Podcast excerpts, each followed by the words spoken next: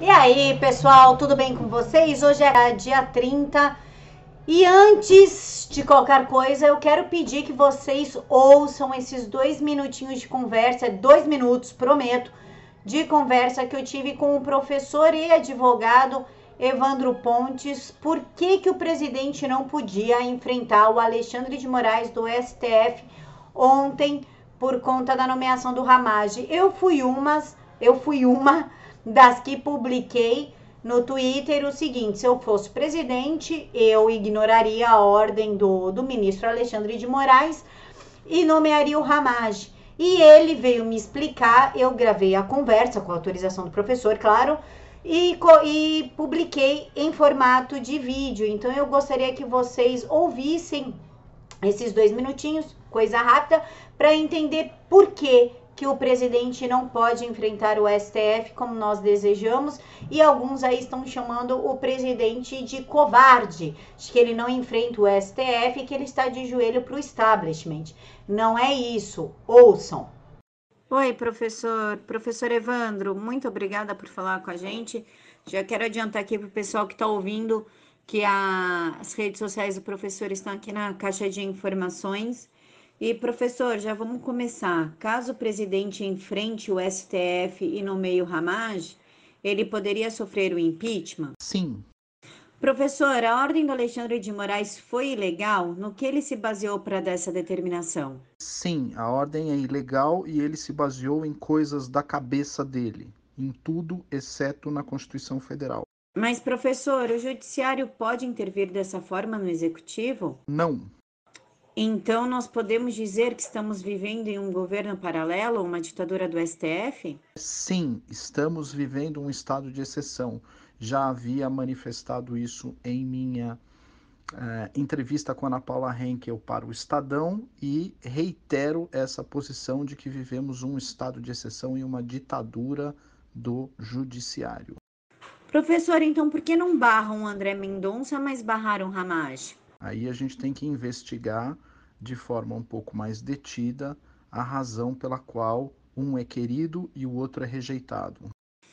Professor, então o que o Alexandre fez é ativismo judicial? Não, isso não é ativismo judicial. Veja a entrevista que eu dei na Shockwave Radio, no programa Tá em Choque para Jujinger, em que eu faço a diferenciação entre corrupção da inteligência jurídica e ativismo judicial. O que ele fez não é ativismo judicial, é outra coisa.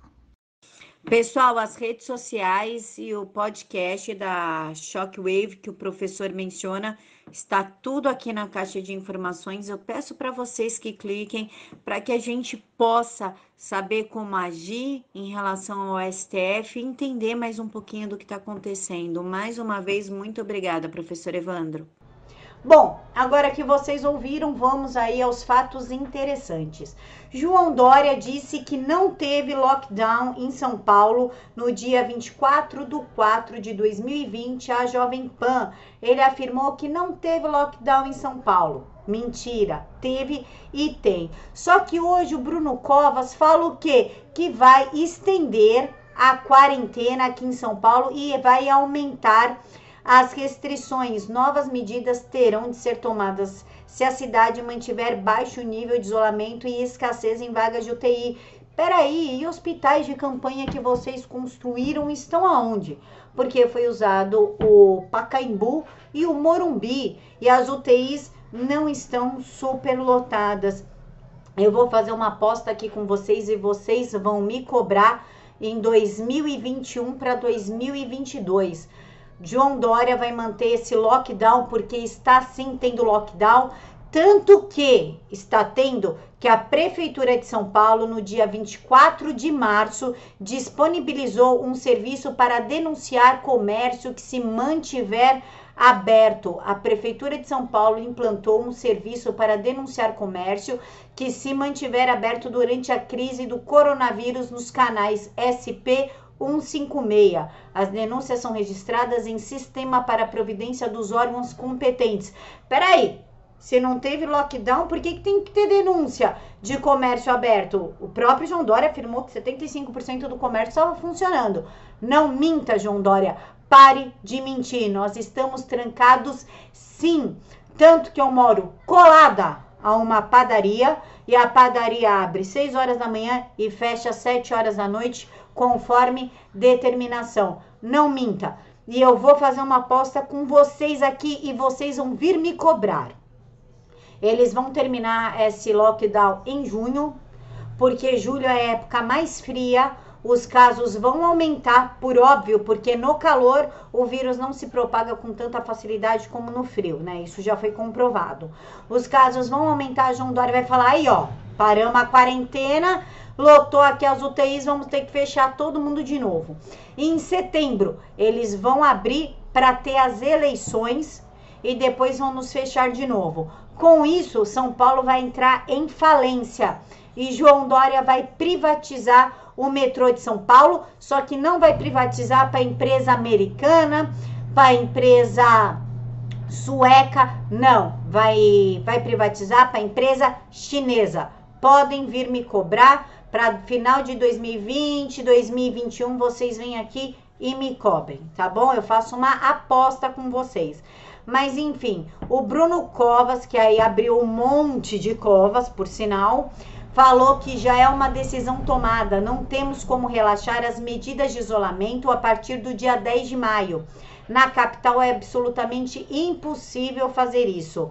Ao contrário, estamos iniciando as discussões na prefeitura para que a gente possa fortalecer alguma dessas medidas, para que a gente consiga fazer com que o isolamento na cidade possa crescer desse patamar de 48%.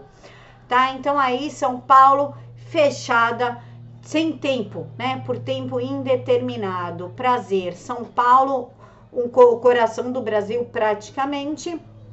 Tá aí, tá morrendo, tá indo à míngua. E vamos falar de Aécio Neves. A PGR denunciou Aécio Neves por propinas de 65 milhões de reais. Caramba, cadê a Lava Jato? Que não viu isso. Inclusive, o Rossetti, o queridinho ali do, do Alexandre de Moraes, o número 2 da Polícia Federal, por quem o Moro aceitaria trocar Valeixo, na época ele era da Polícia Federal aqui do estado de São Paulo e foi onde a Lava Jato paulista teve um desempenho pífio, embora com todas as delações e denúncias, teve um desempenho ridículo a Lava Jato de São Paulo. Pois bem, agora finalmente pegaram aí Aécio Neves do PSDB, partido de João Dória, partido de Geraldo Alckmin. O deputado federal é acusado de praticar os crimes de corrupção passiva e lavagem de dinheiro. Ele foi denunciado pela Procuradoria-Geral da República nesta quinta-feira 30 pela prática de crimes de corrupção passiva e lavagem de dinheiro. O parlamentar é acusado de ter recebido 65 milhões de reais em propinas de duas grandes construtoras quando exercia o cargo de senador e governador de Minas Gerais. E aí, Aécio Neves, vai continuar chorando aí como você fez uns anos atrás, falando que pediu até dinheiro emprestado? Larga a mão de ser mentiroso, seu cheirador. Agora eu quero ver você se virar na prisão. A denúncia pela PGR ao STF aponta que o deputado federal recebeu 30 milhões de reais da Odebrecht e 35 milhões da Andrade Gutierrez em vantagens indevidas. Em troca, beneficiou essas companhias em obras de infraestrutura, como o projeto Rio Madeira e usinas hidrelétricas de Santo Antônio e Juria, Jural. Jural. Então, e quando foram pedir a expulsão dele do PSDB, não, coitadinho, deixa o Aécio aí, Aécio não fez nada, Aécio é bonzinho, ele só é um aspirador de pó.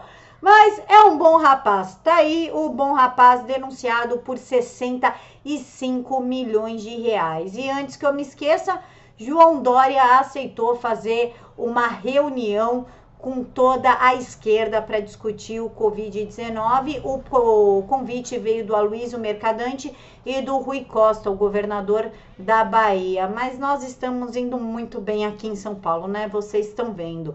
Dória namora com o PT, fecha São Paulo, tem aí diversos esquemas com a China.